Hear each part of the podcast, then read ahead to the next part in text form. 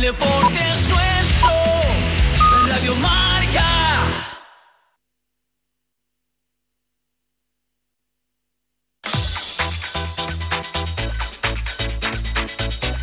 Al límite, con Fernando Soria.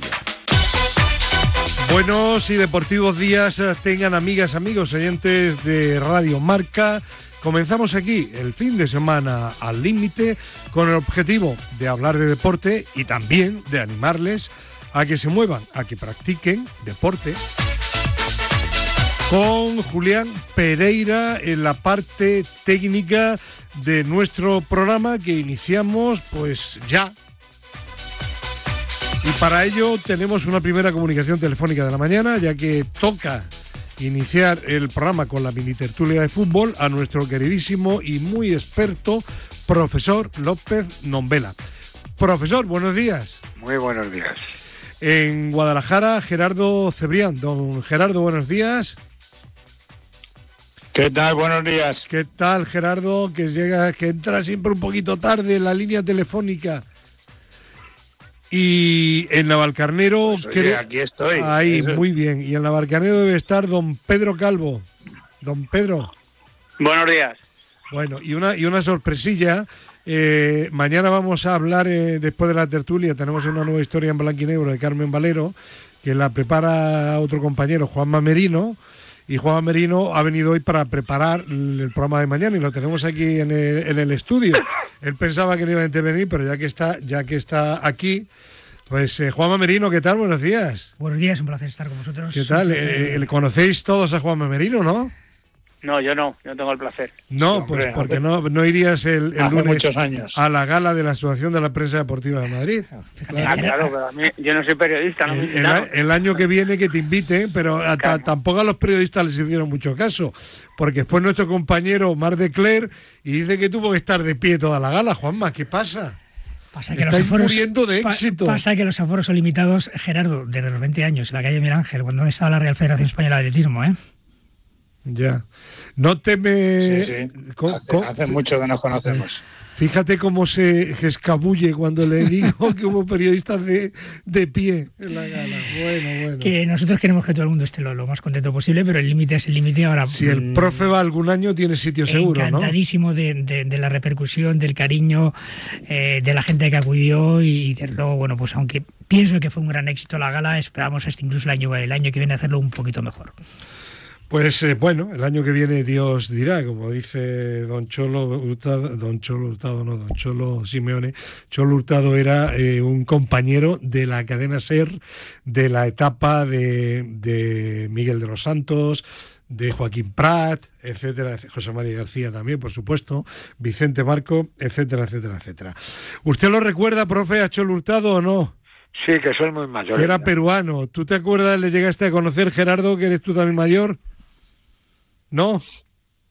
Mm, No. eh, le, con- le conozco, pero de oídas. Ah, eh. yo lo- Personalmente no. Pues Cholo Hurtado decía que había jugado de extremo en Primera División de Perú, pero cuando jugaba los partidos con, de- con, con Radio Madrid, con la cadena ayer, era malo y lento. Digo, tú tienes que haber jugado, pero yo creo que en el metaverso, porque era, era increíble. Pero bueno, no sé, no sé nada de él últimamente, pero Cholo Hurtado en la cadena ser una voz además maravillosa.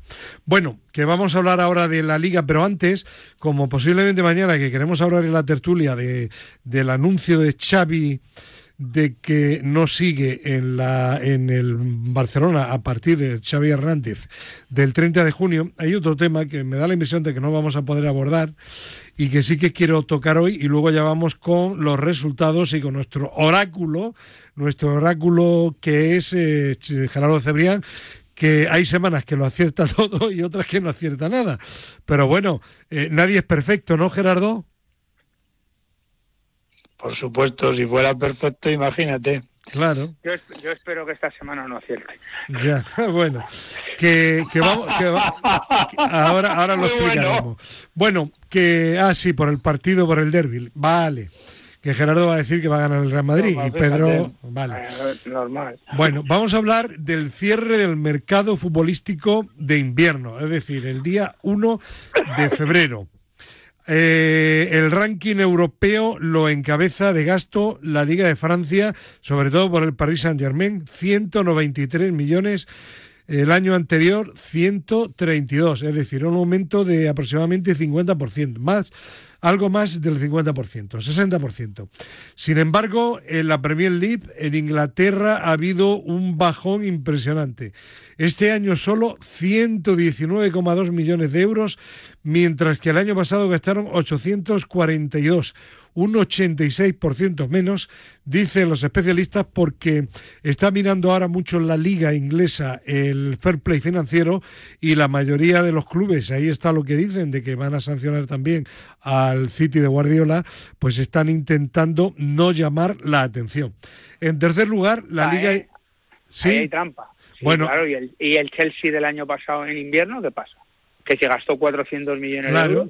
pues eso, eso digo. Ahí está la, ya, pero ahí está la trampa. O sea, este año se han gastado mucho menos porque no, no ha habido. Si hubiera, eh, si el Chelsea el año pasado hubiera tenido una- un, un lineal como todos, no tendrían tanto gasto. El problema es que el Chelsea el año pasado se gastó 400 millones de euros en el mercado de invierno. Y ahí está la diferencia. Independientemente de lo que tú has dicho. ¿eh? Vale, bueno, termino ya y ya opináis. Liga Italiana 101 millones, 32 en 2023, triplicado y la Liga Española ha pegado una subidita. Eh, fueron 30 el año pasado, este año 86, pues casi ha triplicado la inversión del año pasado. En siguiente lugar, 1, 2, en quinto, la Bundesliga con 79, muy cerca de la Liga Española. Bien, bueno, esta cifra, bueno, Pedro, ya que has hablado tú primero, ¿qué, qué opinión te merecen? Bueno, pues eh, marca las tendencias, eh, marca la tendencia que, por ejemplo, la, liga francesa siempre ha tenido, ha tenido un nivel un poco más bajo o ha tenido unas plantillas más compensadas desde inicio de temporada y no ha necesitado. Y este año, pues el mercado, efectivamente, el PSG marca mucho, pero ha necesitado más jugadores. Eh, en el resto, pues España pasó un poco igual. El año pasado recordar que se hizo, se hizo muy poco, muy poco, y este año, sobre todo, los equipos mm, que más lo han necesitado sí que han, han movido el mercado. Y yo creo que un poco en todas las ligas mm, va haciendo así, exceptuando la inglesa, que tiene unos parámetros totalmente diferentes a los demás. Claro, y que eh, y- y lo que hablamos, de que, Claro, y de el fair que play, eh, están y mirando ahora- con lupa y han dicho, ojo, que Sí, nos puede- además, además, como bien sabéis, allí eh, cualquier jugador inglés de un club para otro se paga tres veces más que, que en cualquier otra liga. O sea, un jugador del Everton que vaya al Tottenham eh, pueden pagar 60 millones, cuando a lo mejor su valor real en cualquier otra liga sería de 20. Ya, lo que pasa también, lo has dicho tú hace tiempo, que la mayor parte del dinero se lo gastan dentro de la propia liga, entre ellos. Claro, claro, claro, por eso. eso es. Claro. Bueno, eh, profesor, ¿usted qué opina? Pues mire, yo, como en tanto número, se me Ya. ha llenado la cabeza de política y entonces ya no... Ya. Usted cuando se habla de dinero se acuerda de los políticos, ¿no? no, no. Qué malo es usted, que, profesor. ver, que es verdad, que, que unos se lo aguantan y a otros no. Ya. ¿Pero qué, ¿Esto qué es? Ya, ya, ya. Vienen los de los, los dólares y, y la arrasan. Luego se- Ya, pero aquí no cuenta, aquí no cuenta la Liga Saudí, que por cierto también ha fichado muy poco, ¿eh? Eh, creo recordar, el otro día lo leía en el Marca, eh, que ha habido únicamente cuatro o cinco fichajes y, y muy poco de pero claro, es que eh, eh, a principio de temporada se han gastado lo que no tenían. o sea, y ahora, ahora se han llevado uno del Sevilla de aquí, que no, no sé. Rakitic, sí, pero no ha habido traspaso de por medio. Bueno, eh, Gerardo, tu visión. Bueno, es un. eh, Los dineros del fútbol, ¿no? Eh, es un pozo sin fondo, ¿no? Y sobre todo en algunos clubes, no solamente británicos, también el PSG, eh, que son clubes Estado, ¿no? Que parece que da lo mismo lo que gasten, ¿no? Siempre tienen patrimonio para seguir gastando más. Bueno, pues nada, pues ¿qué le vamos a hacer? Que sigan gastando dinero. Muy bien, ¿y Juanma Merino?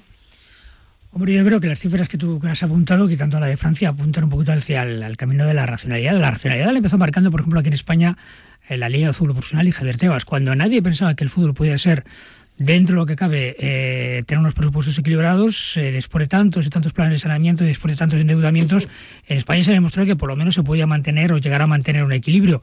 Yo creo que los clubes también entendieron o van entendiendo poco a poco que una inversión alocada en futbolistas ni les da más títulos, ni por ello les va a dar también o permitir la posibilidad de tener mejores futbolistas, porque los futbolistas al fin y al cabo solamente tienen pocos clubes en los que realmente poder fichar. La excepción, por desgracia, la marca el PSG. El PSG evidentemente es mucho más que un club y con él eh, se deberían adoptar unas medidas especiales. Muy bien, pues dicho esto vamos a comenzar a analizar la jornada, que es una jornada muy interesante de liga, de primera división, concretamente la vigésimo tercera jornada y hay todavía un partido pendiente. No, eh, yo tengo el periódico del jueves de aquí del Marca, no. Eh, ya se han jugado todos los partidos. El Real Madrid está de líder, un punto por encima del, del Girona. Bueno, vamos a hablar. Primer partido de hoy, sábado. Valencia-Almería. Si os parece, pasamos. Segundo partido, Granada-Las Palmas a las cuatro y, y, cuarto. Yo diría que es la última oportunidad para Granada para seguir enganchado porque si pierden contra el Deportivo Las Palmas, que ah, podrían perder, Fernando, lo veo complicado, ¿eh? Tú, tú estás diciendo siempre que Fernando, llevas... Ya.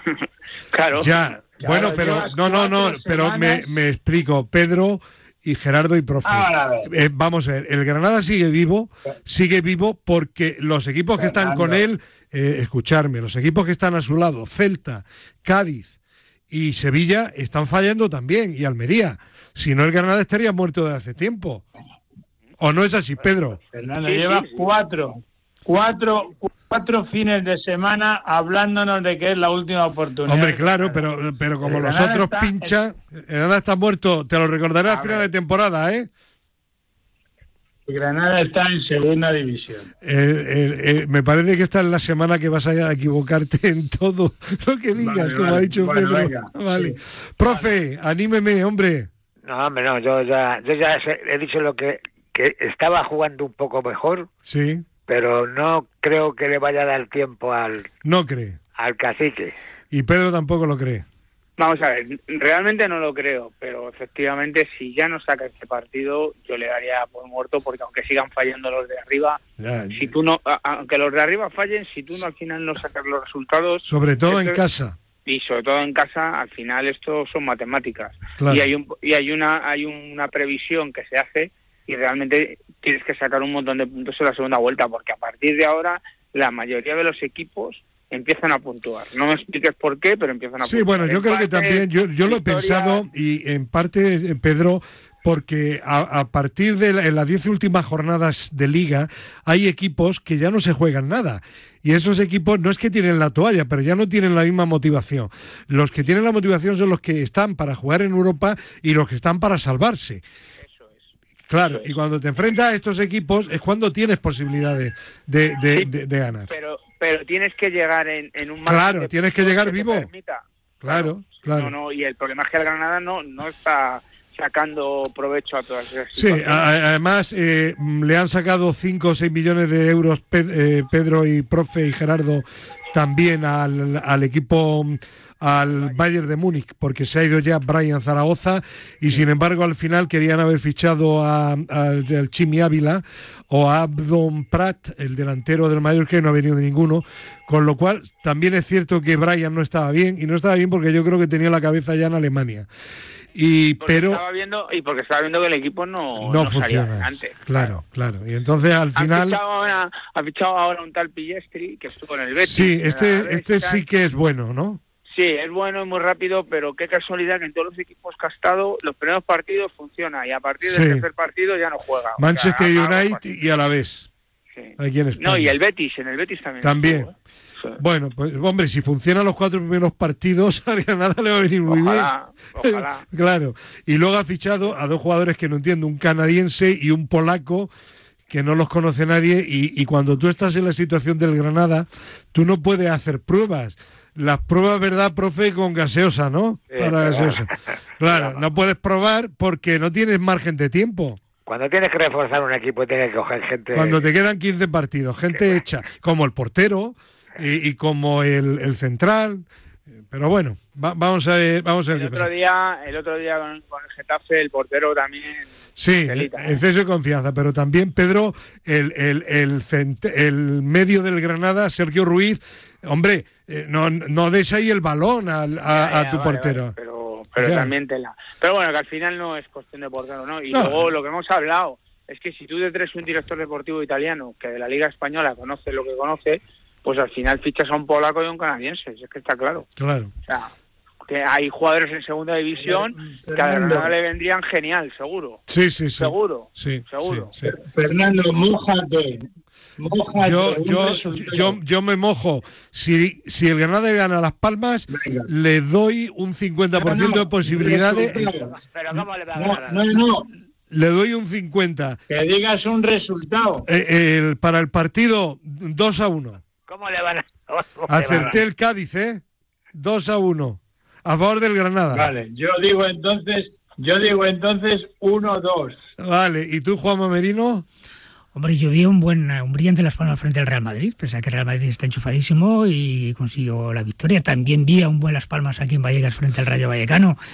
Yo no lo veo tan mal al Granada co- como, como decís vosotros, ¿no? Ya, ya. Pero bueno, mira- Granada últimamente ha jugado dos partidos Venga. que estaba un poco curioso. Vamos a seguir adelante. A lo mejor empatan, a lo mejor A empatan. lo ¿no? mejor no, eso no nos vale. No vale el empate. Fuera. Du- Dudo el empate. Fuera.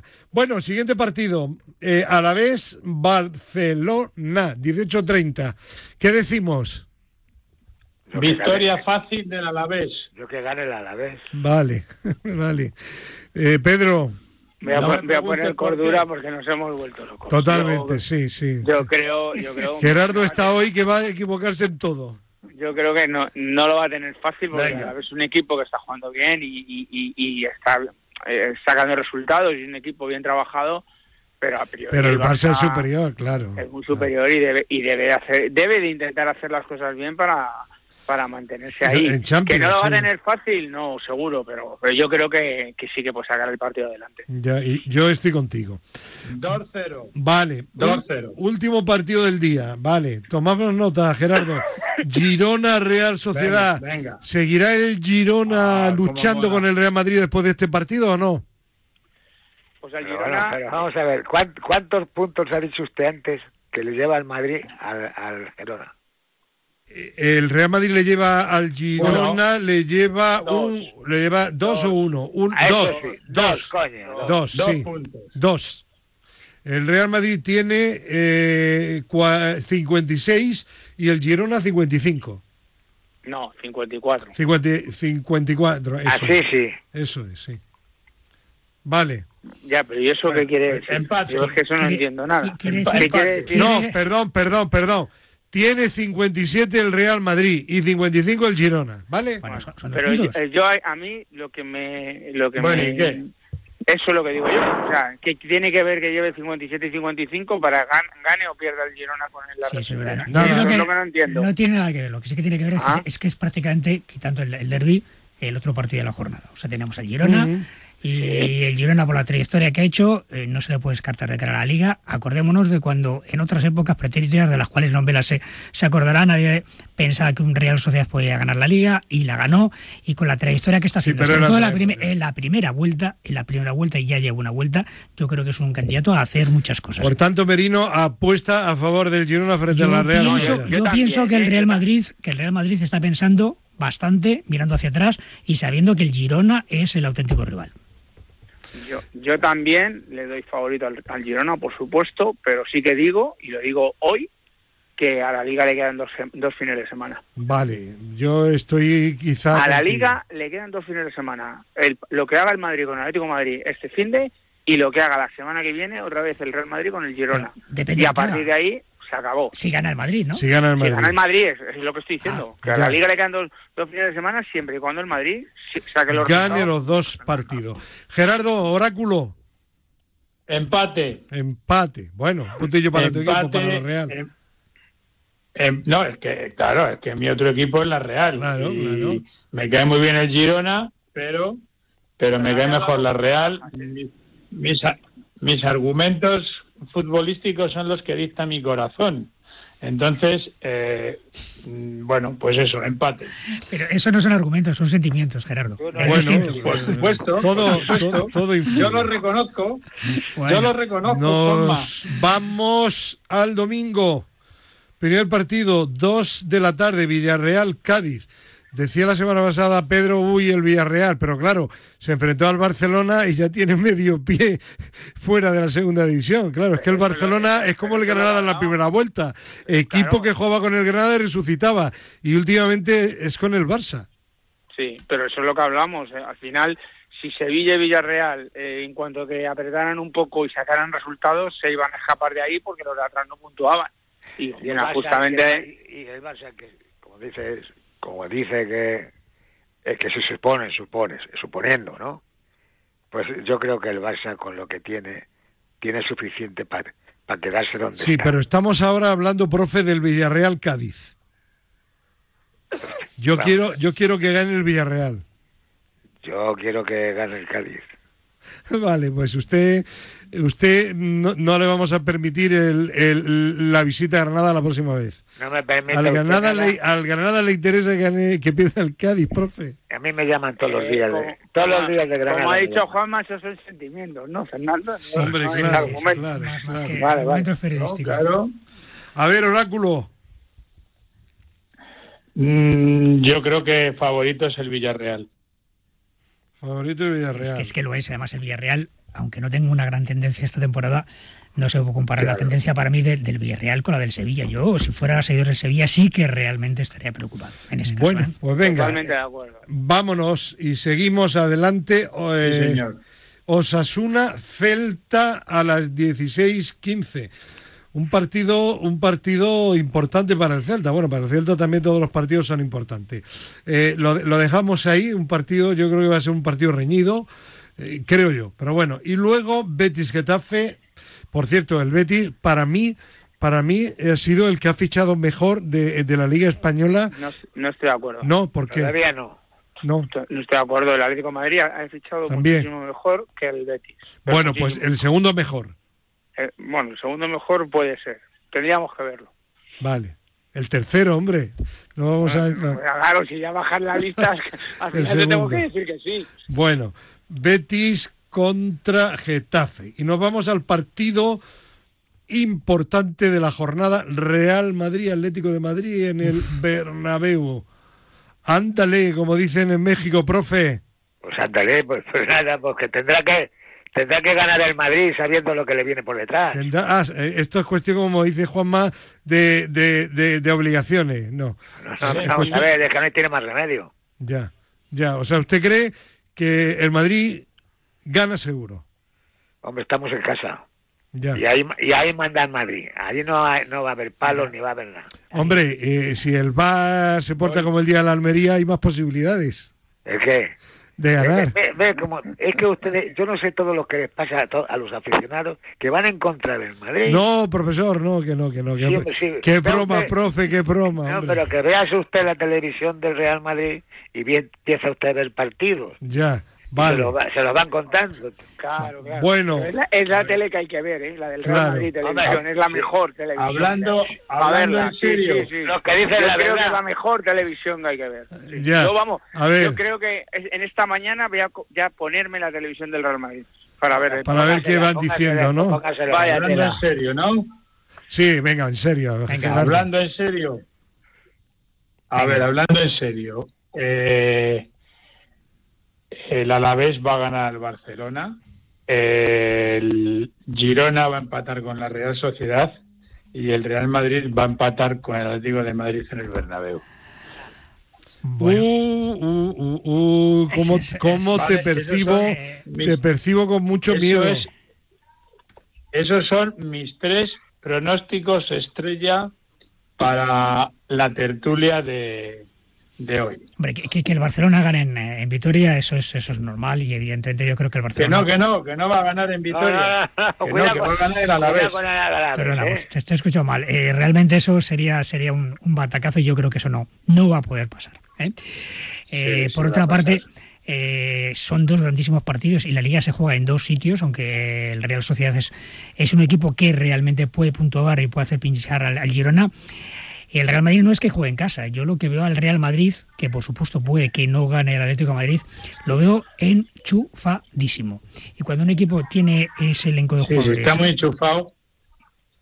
pues ahí estamos. Está muy enchufado, Juanma, es cierto, ¿eh? Está enchufado, pero no sé por qué, pero mi- mi- tengo un presentimiento. Yo creo que el Madrid eh, lo va a pasar mal con el Atlético de Madrid. Ah, sí, y sí. no lo digo por dorar la píldora a Pedro, ¿eh? Ni mucho menos. Sí, de ¿eh? hecho, de hecho me hace- gustaría decir, Sí, claro, me gustaría decir favorito, No, claro. yo- Claro, sí, No, de hecho, de hecho no. lo ha pasado mal hace poco que Yo lo único, lo único, lo único que sí digo es que el, el partido no es fácil en absoluto para el Real Madrid. Que el Atlético está muy enchufado, va con muchas ganas y que no nos engañemos, que el Real Madrid está jugando a ráfagas, no está jugando bien.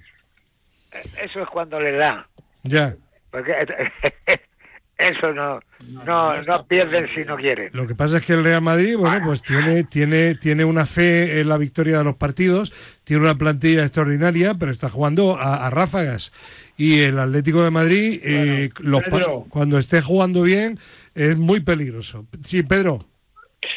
Bueno, yo sé, Gerardo, que no lo dices con la boca pequeña y no lo dices para quedar bien conmigo. Eh, eh, ¿no? lo digo, lo lo tengo digo- no, clarísimo. no, no, lo digo en serio, ¿eh? No, Sí, no, sí, por eso lo que lo digo tengo en clarísimo. serio. Pero es que yo también lo, vea- lo digo igual y sabéis que yo cuando tengo que decir que el Atlético de Madrid es o no favorito, yo creo que el Atlético de Madrid no es favorito en este partido porque se juega en el Bernabéu y el Bernabéu al final es un campo muy difícil, pero sí que es verdad que el, que el Atlético de Madrid tiene posibilidades de sacar el partido adelante, porque además de hecho es el único equipo que hasta ahora en todos los partidos que ha jugado se lo ha puesto dificilísimo al Real Madrid y de hecho le ha ganado en dos. Le ha ganado. le ha ganado en dos y el otro le ha llevado a la prórroga. Entonces, sí que es verdad que, que como estáis diciendo, además, el Real Madrid es un equipo súper enchufado. El Atleti también está enchufado, porque es verdad que también está enchufado. Creo que el Atleti está jugando un poco mejor, pero el Real Madrid, lo hemos dicho en esta tertulia desde el principio de temporada, no juega bien, pero tiene un desequilibrio los futbolistas que tiene brutal. Y cuando no es Jos- eh, José Lu, es Rodrigo, cuando no es Vinicius, cuando no es Bellingham, y da igual, o Chouameni en un córner. Entonces, al final, eh, tienes que estar a un nivel altísimo, de un porcentaje altísimo, para poder sacar un partido adelante con el Real Madrid y más en el Bernabéu. Entonces, yo estoy, puede empatar, pero o sea, creo que se pueden dar los tres resultados. Sé que es, es de perogrullo, pero creo que ahora mismo son dos equipos que se pueden ganar mutuamente, pero que también, como dice Gerardo, se puede dar el empate y que al Madrid no le vendría mal, porque a la semana siguiente se jugaría todo con el, con el, con el Girona en casa. Es evidente que el Real Madrid es superior prácticamente línea por línea. Veremos a ver si juega Rudiger, salvo en la portería. Los porteros del Real Madrid no están entre los 10 primeros de la liga. Y bueno, pues mira, ahí es, es un hándicap que tiene el, el Real Madrid. No Vale. me pongas nervioso. Eh, No, eh, no, no es la verdad, es la verdad, eh, Nombela. ¿eh? No, no me pongas nervioso, que esto ya es echarme el cenizo. Eh, que Oblak, eh, Oblak eh, es Oblak, hombre, es mejor que Lunin, eh, hay que reconocerlo. No, no, va- porque tienes razón en lo que has dicho de los porteros. Bueno, a ver. eh, Está a un nivel espectacular. ¿eh? Bien, vamos a terminar ya. Y hablando del partido del lunes, Rayo Vallecano-Sevilla, uff, el Sevilla no termina. Eh, efectivamente, como dice Pedro, como enganche un par de buenos resultados, va a ir para arriba. Pero claro, hay que enganchar esos dos resultados Lo ha hecho la consecutivos. Juanma, ¿eh? Lo ha hecho la Juanma. Yo es el único equipo de primera división que no le veo que salga del círculo vicioso que tiene y ahora fijar, fijaros la que ha liado en, en, en el mercado este de invierno. O sea, todos los problemas que ha tenido. El- en el campo lo mismo. Ahora se le van jugadores importantes. No sé, ¿eh? yo no, yo como decía Juan antes, es un equipo que no le veo que se vaya a coger ese tren ¿eh? y, y estaría preocupado si fuera aficionado en Sevilla. ¿eh? Es que el, el fútbol tiene cosas objetivas y subjetivas. Objetivamente no tiene mal equipo el Sevilla, pero subjetivamente No. es evidente que ese equipo, por lo que sea, no se está galvanizando, no se está uniendo y no está jugando. Y eso te genera una psicosis psicológica que poco a poco pues hace que esos jugadores que tampoco están acostumbrados a jugar en esa situación, pues realmente no les salgan las cosas y cada semana que pasa queda una jornada menos. Bueno, profe, ¿usted qué opina? Yo opino que todo el mundo es bueno. ¿Qué quieres, qué quieres que te diga? Vale, perfecto. Uno, unos dicen una cosa, otros dicen que otra. Y yo digo, hay que ver qué pedazo de chaqueta rota, dice este, por ejemplo. Ya, ya, ya, ya. Y luego veo al otro y digo, bueno, parece que va más encaminado. Y luego ya oigo que, al que no ha chutado nunca, digo, pues si tú no has chutado nunca, ¿por qué sabe tanto? Ya, ya. Digo yo, vamos, yo, yo empiezo así, ¿no? Bueno, pues lo vamos a dejar ahí, que el aficionado, el oyente piense lo que considere, que siga los resultados de nuestro oráculo de Gerardo Cebrián y lo comentaremos la semana que viene. Mañana volvemos para hablar de Xavi Hernández de la tertulia del domingo, ¿ok? Sí, señor. De acuerdo. Pues Pero- hasta mañana. Pero habrá, un abrazo. Hasta mañana. Adiós. Eh, hasta mañana, Juan Merino. Venga, Adiós. vamos a chutar. Y nos quedamos con don Gerardo Cebrián para hablar de atletismo. Gerardo, otro fin de semana de locura de competiciones, ¿no? Sí, es, es lo que hemos comentado, ¿no? Que estamos en, en un momento de la competición donde, donde tenemos actividad en, en todos los frentes. Es, es imposible hablar de todas las competiciones que hay. Entonces, eh, además, te has fijado que últimamente hay un montón de, de atletas españoles que se dedican a, a competir por ahí fuera. Eh, por Europa, por, por, por Estados Unidos, lo vamos a llamar españoles por el mundo. Mm, ¿Me oyes, verdad, Fernando? Eh, sí, te oigo, claro, claro, y te escucho muy atentamente. Así Vale. que adelante. Vale. Bien, entonces, eh, fíjate que hay mm, medio centenar de atletas que van a competir durante hoy sábado y mañana domingo por, por fuera de fuera de España. No voy a citar a todos, voy a citar a los más destacados. Empezamos el hoy sábado en Estocolmo con Jael Bestué en la prueba de 60. Hoy también en, en Metz, en Francia, eh, un repóquer de lujo, Oscar Usillos en 400, Lori Barzábal en 800, Mohamed Atanui, Águeda Márquez y la gran Ana Peleteiro en la prueba de triple. Eh, hay otro mitin importantísimo en Gante, Sí. con, con como una docena de atletas españoles, y en la gran cita puede venir el domingo, fíjate, en Boston, una prueba del máximo nivel del World Indoor Tour, categoría oro. Ahí tenemos a Lorena Martín eh, en 800, Mariano García en el 1000, Esther Guerrero y Marta Pérez en el 1500, igual que Nacho Fontes y Saúl Ordóñez, y Marta García, que va a intentar batir el récord de España que tiene la palentina Marta Domínguez y Dani Arce en la prueba de 3000. Y rematamos también hoy domingo con, con una gran competición que hay en Alemania, el Meeting de Düsseldorf, donde compite ni más ni menos que el gran eh, Asier Martínez. Eso, Fernando, respecto a, a la cantidad de gente, que de atletas Ya. españoles de primer nivel que, Eh, que- salen por ahí fuera a ganarse las internacionales. Muy bien. Bueno, Sí. y aquí en España, en Antequera, el sábado y domingo, Campeonato de España Sub-23 de pista cubierta. Un campeonato siempre interesante, alrededor de 500 atletas, más hombres que mujeres, aunque prácticamente hay paridad. Eh, bueno, no vamos a citar a todos los que participan, es imposible, pero bueno, digamos que hay hasta 11 atletas que, que ganaron el título el año pasado y que, y que van, a, y van a intentar repetirlo. Los más destacados serían en mujeres Lucía Carrillo en 200, Berta Seguro en 400, Paula Blanquer en 60 vallas, Tessie Bosel en longitud y en hombres, eh, digamos que el más destacado es el heptatleta Paul Ferrer. Buen campeonato y siempre interesante esta categoría sub-23. Y nos quedaría una competición en ruta, ¿no? En San Sebastián. Eh, los 10 kilómetros de... Sí, la gimnástica de Ulía, la prueba más antigua de España en ruta, lleva 93 ediciones, gran participación con Magida Mayuf, Irene Sánchez Escribano, Isabel Barreiro y en hombres, fíjate, Adel Mechal, Nassim Hassaous y Fernando Carro. Y permíteme eh, un último apunte, porque me sabe que se quede fuera una gran competición que hay el día 7 Ujú. en Valencia, un mitin en pista cubierta. Te voy a citar unos cuantos nombres. Adrián Ben en 800, Adel Mechal en 1500, Katir, que va a intentar el récord de Europa de 5000, el ballista Quique Llopes, Eusebio Cáceres, y en mujeres Yael Bestué, Fátima Diame, María Vicente, Belén Mil y de nuevo en triple, en su primera competición en España, Ana Peleteiro. Pues una competición muy, muy interesante eh, que anticipa Gerardo Cebrián, que mañana volverá a la tertulia, donde hablaremos también de Carmen Valero. Pues hasta mañana, domingo. Gerardo, un abrazo.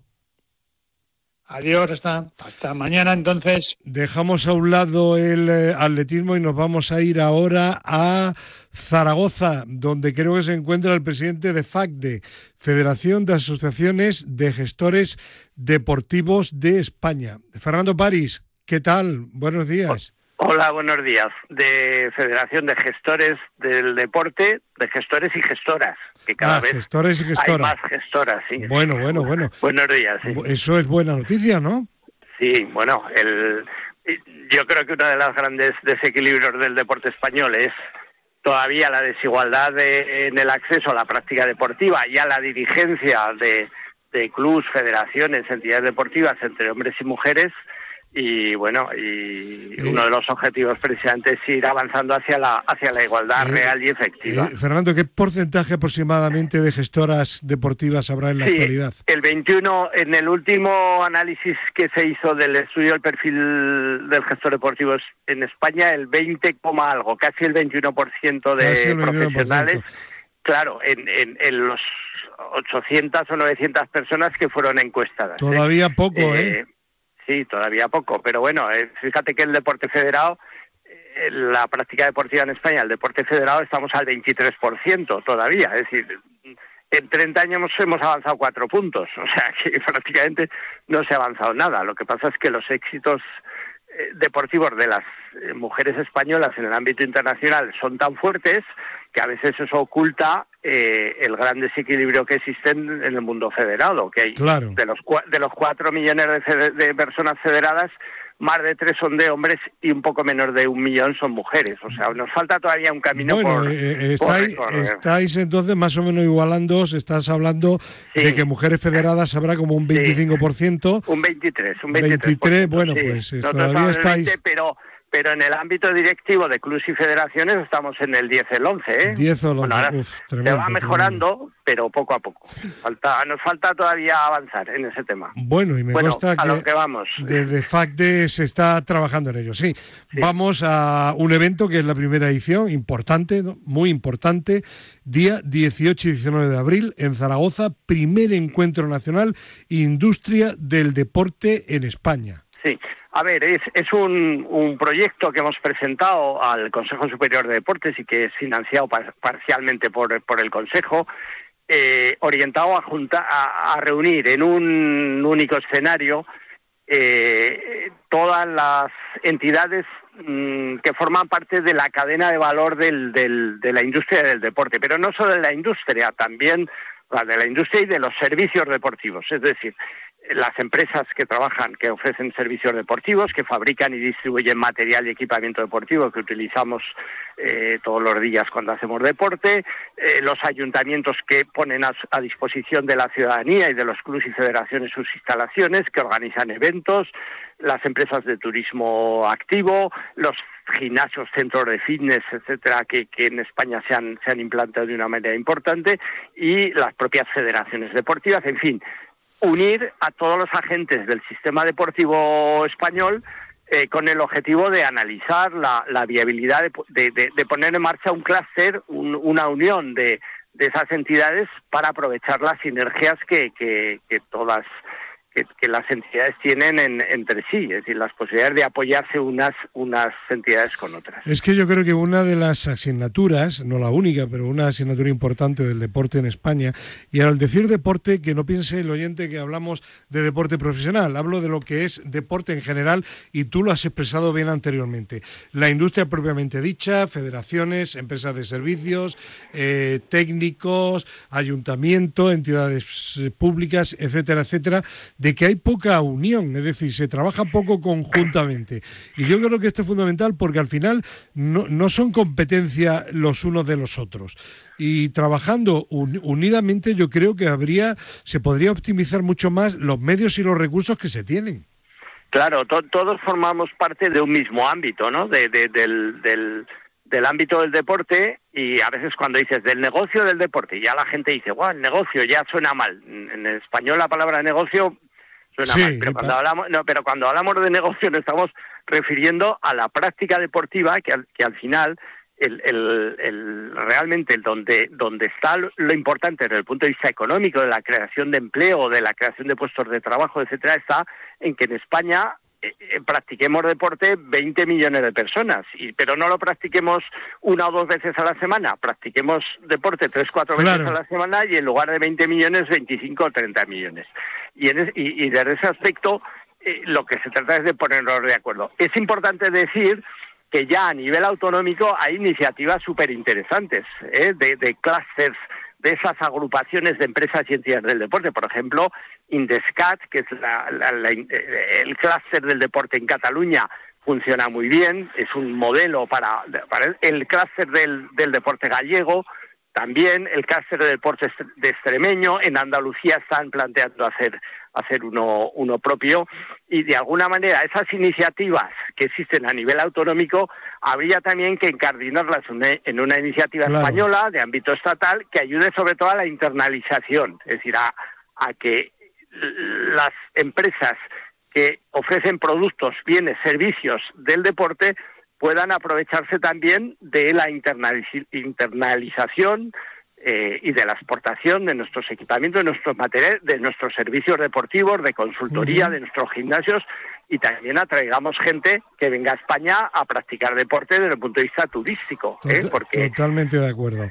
Eh, imagino como estáis todavía en una fase de preparación de todo lo que va a ser el Congreso, todavía no se puede anticipar de, mm, apenas eh, sobre ponencias y ponentes. No, a ver, lo tenemos muy avanzado, dos meses, esto se va a celebrar el 18 y 19 de, de abril en la ciudad de Zaragoza con el apoyo logístico y el patrocinio también del Ayuntamiento de Zaragoza dentro del marco de, de la de las acciones previas a la capitalidad europea del deporte que, que, ostenta Zaragoza para el 2027, es decir, el 2027 queda lejos, pero cada año el ayuntamiento ha planificado un conjunto de actividades eh, de camino hacia esa capitalidad europea del deporte y una de ellas eh, va a ser el encuentro, este encuentro.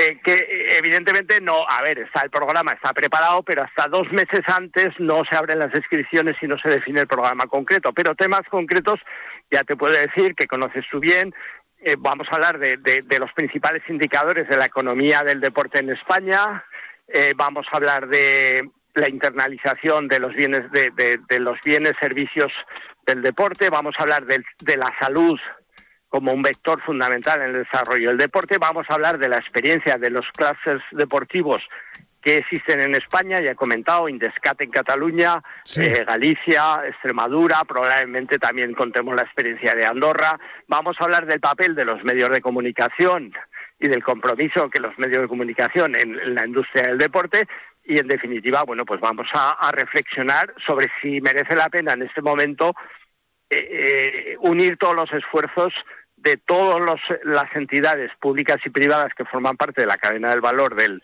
del sector deporte en, un, en una entidad que pueda ser realmente útil para los asociados. Pues eh, como el tema es importante y habrá espacio también para medios de comunicación y está bien que se cuente también con ellos, con nosotros. Si te parece, Fernando, vamos a ir eh, entrando en contacto contigo cada eh, tres o cuatro semanas y nos vas contando las novedades y, por supuesto, del Congreso en sí, pues hablaremos también largo y tendido en su momento aquí en el Límite en Radio Marca. ¿Te parece? Eh, me parece estupendo. Muy pues bien. Estamos, seguimos en contacto. Un fuerte abrazo, buen fin de semana. Muchísimas gracias. Adiós. Un abrazo. Tenemos ahora un tema sin duda interesante y no es otro que un estudio de la Universidad Internacional de Cataluña que señala que los clubes deportivos que cumplen las regulaciones del fair play financiero de la UEFA no solo reducen el riesgo de problemas económicos, sino que obtienen un mejor rendimiento deportivo. Tenemos comunicación telefónica con Pablo Agnese, que es profesor de la Universidad Internacional de Cataluña. Pablo, ¿qué tal? Buenos días. ¿Qué tal? Buenos días. ¿Cómo estáis? la universidad ha participado en ese estudio, ¿no? Efectivamente, sí, juntamente con otra universidad, la Universidad de Navarra, donde con otro colega hemos pues realizado un estudio en estas líneas que tú has mencionado. ¿Y mm, con qué, entre qué entidades se ha hecho el estudio deportivas? Bueno, eh, el estudio abarca 10 años aproximadamente, de la temporada 2009-2010 hasta el año 2018-2019, son casi 10 temporadas, y se hace con clubes de fútbol de la Liga Española, de la Premier League inglesa, de la Serie A italiana y de la Liga 1 francesa. No pudimos incluir los eh, clubes de la Liga, de la Bundesliga alemana, porque no teníamos, no estaban, eh, la base de datos alemana no, no estaba completa como, como el resto. Entonces eh, se ha enfocado en estos, en estas ligas. Y la principal conclusión puede ser esa, ¿no? Que los que cumple, han cumplido el fair play financiero históricamente obtuvieron mejores resultados sobre el terreno de juego. A ver, esa es un poco las conclusiones agregadas, ¿no? Tú piensas que aquí en estas ligas hay muchos clubes, entonces un poco se intenta, eh, al final el, resultado es un poco el resumen de, todo esto, ¿no? De este pool de, clubes y de ligas, ¿no? Y efectivamente lo que comprobamos es que a medida que nos acercamos a esta, a esta referencia planteada por el, lo que se conoce como el Financial Fair Play de, la UEFA, pues efectivamente sí, se incrementan, ah, o sea, mejora la performance deportiva de los clubes y eso luego se traduce en una mayor probabilidad pues de, acceder a em, competiciones como la, Champions League. Eh, ¿Qué otra conclusión o otras conclusiones importantes se deducen del estudio? Bueno, lo, lo, que vemos es que tú, piensas que hay muchas otras variables en el estudio, pero esta es básicamente la, principal, sí, es un poco el, titular, si acaso, ¿no? Lo que, lo que también vemos es el, el porqué o la necesidad de, de, realizar un estudio como estos para para verificar un poco lo que se plantea desde la UEFA, que es la, necesidad de hacer que las ligas de fútbol sean sostenibles, ¿sabes? Eh, financieramente, por así decirlo, y en el largo plazo, ¿no? Entonces, este, este, esta, esta referencia que se plantea, que es eh, una variable que utilizamos, que es, eh, o que utiliza la, la, la, la, UEFA en realidad, que es el, el ratio entre los salarios sobre el total de ingresos, ¿no? Entonces, cuando esos salarios son una gran proporción de esa, de esa masa de, ingresos, pues estamos hablando de que a lo mejor eh, los clubes están pasando un poco, ¿no? Y eso suele pasar mucho porque el fútbol despierta pasiones y a veces también lo hace en la directiva de los clubes, ¿no? Que se sienten también presionados para pues fichar a tal o cual, ¿no? Entonces, cuando uno se pasa mucho de esa de ese 70%, que es un poco la referencia que plantea que plantea la, FIFA Fair Play, pues eh, entramos en, problemas en cuanto a que la, sostenibilidad ya no es, no es tal y luego se traduce en, peores performance. Eh, básicamente es eso.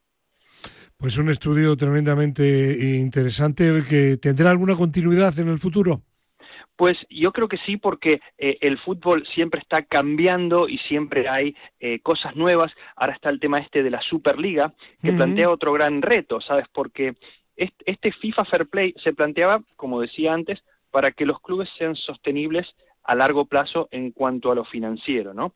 Pero ahora está la idea de la Superliga, que es un poco eh, plantear otro tipo de competición que está de alguna manera, según se plantea en la, en la, Superliga esta, pues está un poco monopolizada, ¿no? Por, por, la FIFA, ¿no? Entonces la Superliga quiere un poco competir contra esa liga, ¿no? Y sobre todo la, la, el pretexto, la justificación es que hay muchos clubes dentro de, las competiciones europeas, sobre todo, que son básicamente, como se los llama, eh, clubes Estado, ¿no? Pues, Porque tienen un gran apoyo de países, ¿no? Sobre todo de, de, pues este tipo que financian todos estos gastos y es pues crea muchas asimetrías. Pues seguiremos, seguiremos ese futuro estudio aquí en la Límite en Radio Marca. Pablo Arnese, profesor de la Universidad Internacional de Cataluña, muchísimas gracias y buen fin de semana. Adiós. A vosotros igualmente. Bueno, y dentro de lo que son las instituciones del sector del deporte, pues ha hablado Fernando París también anteriormente del Consejo COLEF,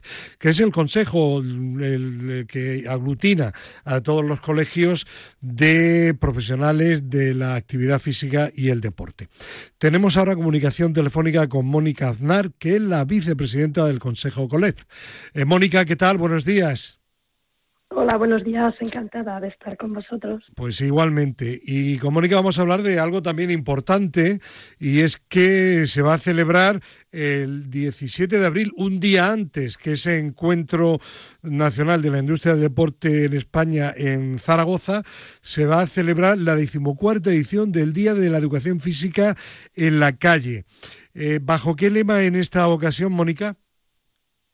Pues mira, este año, como bien tú decías, es un año más, celebramos la 14 edición de este Día de la Educación Física en la calle y nuestro lema es la salud mental de nuestros escolares. Cómo a través de la educación física podemos favorecer a nuestros escolares tener una buena salud mental.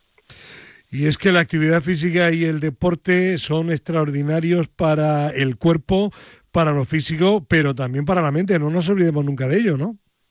Está clarísimo. Nosotros, desde lo que es la educación física para toda la vida y desde la actividad física y el deporte, trabajamos pues la dimensión social, la dimensión física, la psicológica y la social de nuestros alumnos y nuestros deportistas. Y estos hábitos, buenos hábitos, eh, hay que eh, implantarlos, implementarlos en los niños y niñas desde la edad escolar.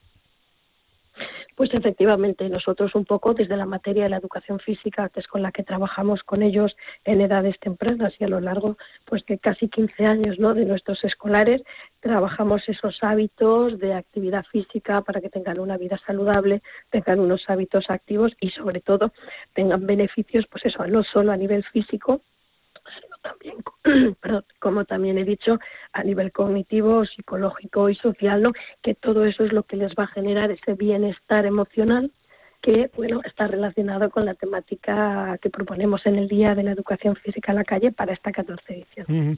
Bueno, ¿y en qué va a consistir ese, ese Día de la Educación Física en la Calle? Pues bueno, esto es un, una, organizamos una actividad que es muy curiosa porque eh, lo que hacemos es que los profesores de educación física salen a la calle y organizan en plazas, en vías, en parques de sus ciudades y pueblos sus clases de actividad física, sus clases de educación física. Entonces tiene como un triple objetivo, ¿no? Por un lado, mostrar a la sociedad cuál es la educación física que actualmente se está impartiendo en las aulas. Segundo, concienciar un poco a toda la ciudadanía de la importancia de la actividad física y el ejercicio físico. Y en esta edición, ese tercer objetivo es favorecer que los alumnos hagan actividad física para conseguir ese estado eh, de salud emocional, ¿no? Ese bienestar emocional que va a repercutir en tener una buena salud mental.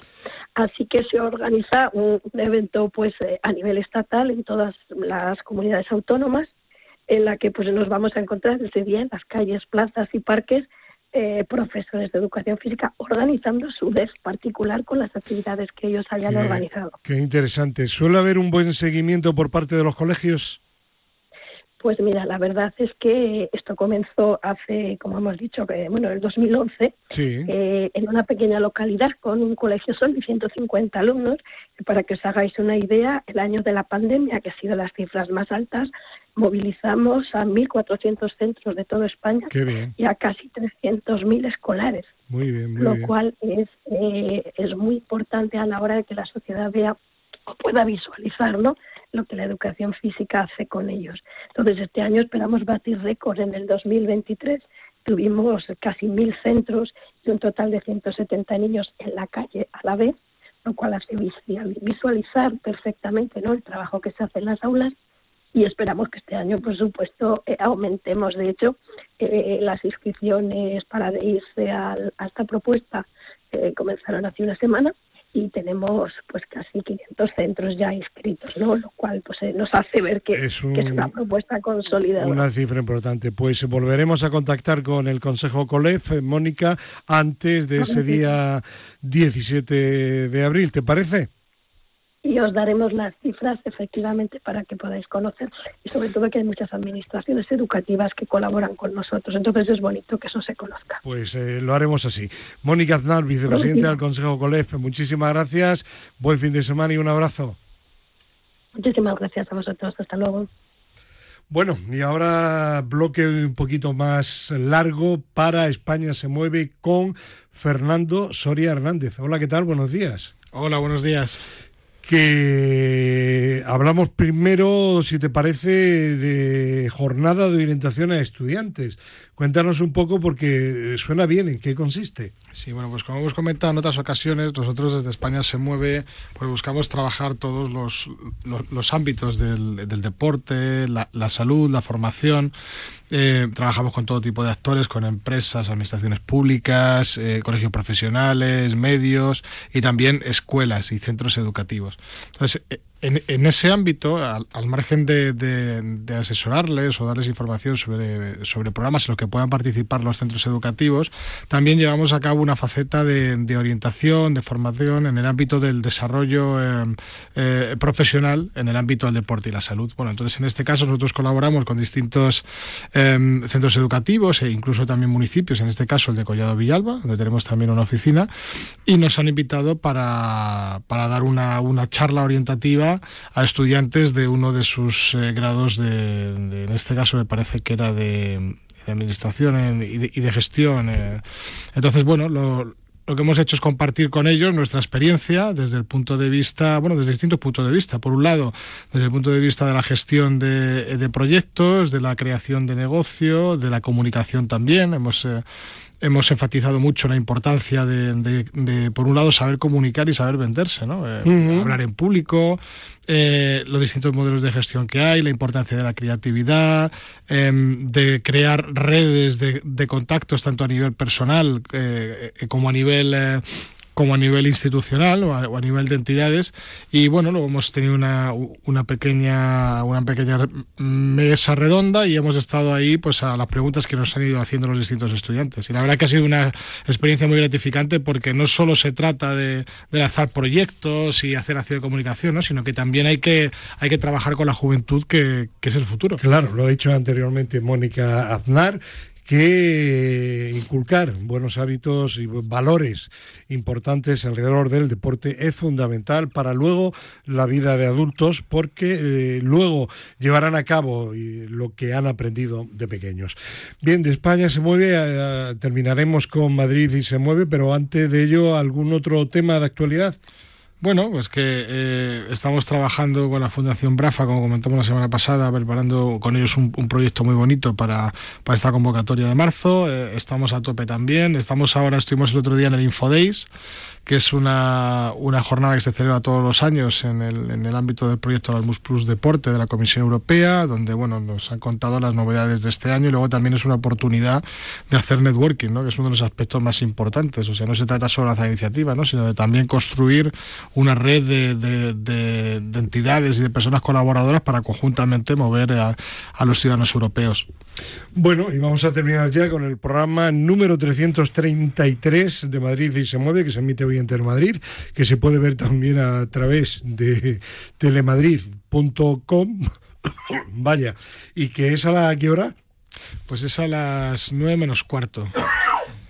Y en primer lugar, pues eh, tenemos un reportaje sobre el Campeonato de España de promesas paralímpicas de natación, que será en Valdemoro.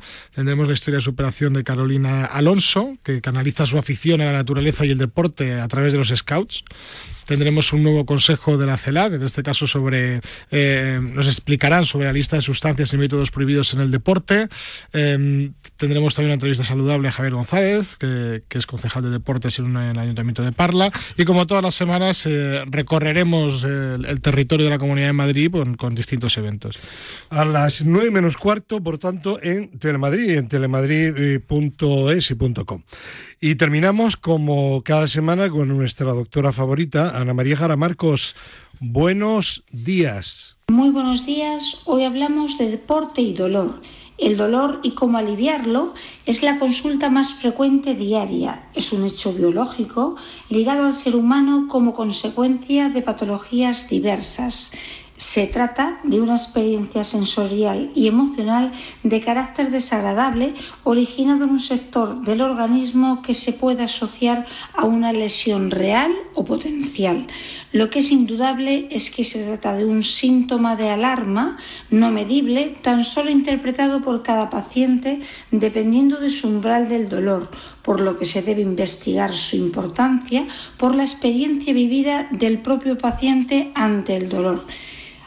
para calibrar la gravedad del cuadro al que nos podemos enfrentar ya que siendo de extrema importancia, en él influyen factores de riesgo de tipo psicológico, el cansancio, la angustia o el temor a sufrir algo desagradable, así como la causa propia que origina el dolor.